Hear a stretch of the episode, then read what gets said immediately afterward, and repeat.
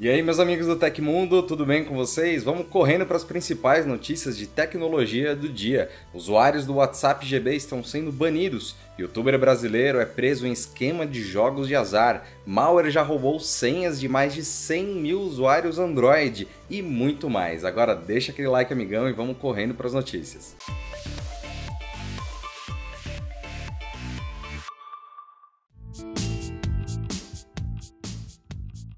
Diversos usuários do aplicativo WhatsApp GB, versão modificada do mensageiro oficial, afirmaram que estão sendo banidos e tendo seus números bloqueados da plataforma. Nas redes sociais, usuários reclamaram do bloqueio, enquanto outros comemoraram a notícia, afirmando que o aplicativo desrespeita as questões de privacidade. Resumidamente, o WhatsApp GB é um aplicativo alternativo e semelhante ao original. A diferença está nos recursos disponíveis na versão pirata, como a opção de esconder o online, agendar envio de mensagens, configurar para não mostrar quando estiver gravando um áudio ou digitando, adicionar um PIN para proteger as mensagens e retirar as notificações de áudios escutados. Além disso, os usuários do WhatsApp GB também podem cadastrar mais de um número para utilizar simultaneamente no aplicativo. A versão modificada do app está disponível somente no Android. A Polícia Federal prendeu na segunda-feira o youtuber brasiliense Kleber Moraes, conhecido como Klebin, do canal Estilo Dub, por suspeita de integrar uma organização que explorava jogos de azar e promovia lavagem de dinheiro. Segundo os investigadores, o grupo realizava rifas de carros desde 2021 e pode ter movimentado mais de 20 milhões de reais. Além de Klebin, que tem 1,27 milhão de inscritos em seu canal, mais três pessoas irão cumprir um mandado de prisão temporária por cinco dias. O advogado do grupo, José Souza Lima, afirmou que essa prisão é completamente arbitrária, desproporcional e ilegal. A polícia também cumpriu oito mandados de busca em Águas Claras, Guará e Samambaia, regiões administrativas do Distrito Federal. Na ação foram apreendidos nove veículos de luxo, entre os quais uma Lamborghini e uma Ferrari, avaliadas em 3 milhões de reais cada. Na mansão do líder do grupo foram apreendidos mais veículos, uma motocicleta e um jet ski. As contas dos investigados também sofreram um bloqueio de 10 milhões de reais. Apelidada de Huracan, modelo da Lamborghini apreendida, a operação da PF apontou que a organização criminosa tinha como principais líderes youtubers que usavam seus canais nas redes sociais para promover a realização realização das rifas de veículos. Por serem exclusivas da União, a realização de rifas, sorteios, bingos e loterias é considerada atividade ilegal, com penas previstas na Lei de Contravenções Penais. Os veículos eram personalizados no estilo dub, com customização de rodas, suspensão e som, e anunciados em um site. As rifas eram facilmente vendidas, aproveitando as comunidades de milhões de seguidores, conforme a polícia. E as importâncias arrecadadas eram então transferidas para contas de empresas de fachada e posteriormente usadas na compra de novos veículos registrados em nomes de laranjas. E a Polícia Federal deflagrou na manhã da segunda-feira a Operação Bad Bots, na qual foi desmontado um esquema fraudulento de criptomoedas que, sob o comando de um casal de Curitiba, conseguiu enganar mais de 3 mil pessoas com um suposto robô trader. Após faturar cerca de 6 milhões de reais em 2019, a dupla fugiu para o oeste do estado do Paraná. Morando nas cidades de Medianeira e Missal após o calote, onde abriram estabelecimentos comerciais destinados à lavagem de dinheiro, os dois fraudadores usaram nomes falsos para enganar as autoridades até agora. No entanto, na manhã de segunda-feira, 15 policiais federais cumpriram um mandado de prisão preventiva e outro de prisão temporária contra o líder do esquema criminoso e sua companheira. Os dois poderão responder por crimes contra a economia popular e o sistema financeiro nacional, além de estelionato, lavagem de capitais e formação de quadrilha. Logicamente, não havia nenhum robô trader, mas apenas a visualização do site da empresa com rendimentos fictícios gerados pelo trader cibernético. Quando os contratos venciam, as pessoas eram convencidas a renová-los para manter seus ganhos. E a prática se manteve até que todos os saques foram bloqueados e os clientes perceberam enfim terem sido vítimas de um golpe.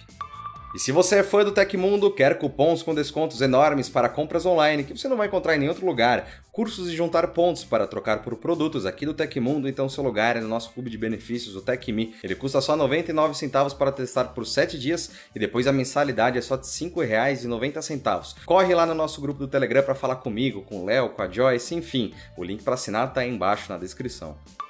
Um malware disfarçado de aplicativo para Android distribuído na Google Play Store já foi instalado em pelo menos 100 mil dispositivos, conforme revelou a empresa de segurança móvel Pradeu. O agente malicioso é capaz de roubar senhas do Facebook e transmiti-las para um servidor russo. Denominado Face Stealer, o malware foi encontrado por especialistas da firma no aplicativo Craft Search Cartoon Photo Tools, um editor de fotos aparentemente inofensivo. Ao instalar o programa no celular, ele solicita ao usuário as credenciais do seu perfil no Facebook para liberar os recursos prometidos. Uma vez logado, o utilizador consegue editar as imagens com filtros especiais e compartilhá-las com os amigos, mas ao mesmo tempo fornece seu nome de usuário e senha para os cybercriminosos. Essas informações são enviadas automaticamente para um domínio registrado na Rússia, já usado em outros apps maliciosos, segundo os pesquisadores. Com os dados em mãos, os invasores podem acessar as contas das vítimas e cometer os mais variados tipos de fraudes, desde se passar passarem pelos verdadeiros donos dos perfis e pedir dinheiro para conhecidos a espalhar notícias falsas e enviar links de phishing. Número de cartão, conversas, pesquisas e outros detalhes armazenados também ficam comprometidos.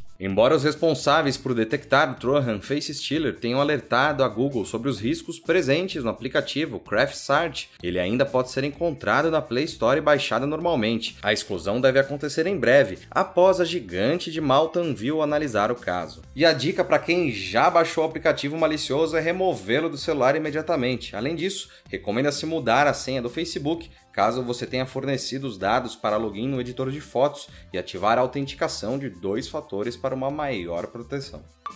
O grupo cybercriminoso Lapsus colocou para download na noite de ontem arquivos referentes aos supostos códigos-fonte de serviços da Microsoft, além de senhas de contas da fabricante LG. Segundo Lapsus, o primeiro vazamento envolve contas em hashes NTLM, NetLAN Manager, de contas de serviços e funcionários da conhecida empresa de televisores e smartphones LG. Já o segundo traria códigos-fonte de serviços da Microsoft, como Cortana, Bing e Bing Mapas. Os vazamentos são compartilhados via torrent. De acordo com o analista de segurança Renato Borbola, um arquivo compreende cerca de 88 mil senhas em hash, um tipo de criptografia de contas Windows. Contudo, não há indicações de vazamento de contas de usuários Outlook. Ontem a Microsoft já havia confirmado ao Motherboard que investigava um possível caso de acesso não autorizado. O Lapsus vem se tornando um dos grupos cybercriminosos mais atuantes no que toca o espetáculo. Grandes empresas são atacadas e as ações são reverberadas e até comemoradas em grupos e canais no Telegram. O modus operandi é diferente, não tem nada de ficar nas sombras, e eles já atacaram o Ministério da Saúde, claro, Nvidia, Samsung e outras grandes empresas. E o que você acha de montarmos um vídeo bacana sobre a ação do Lapsus e como eles atacam tanto empresas tão grandes? Comenta aí embaixo.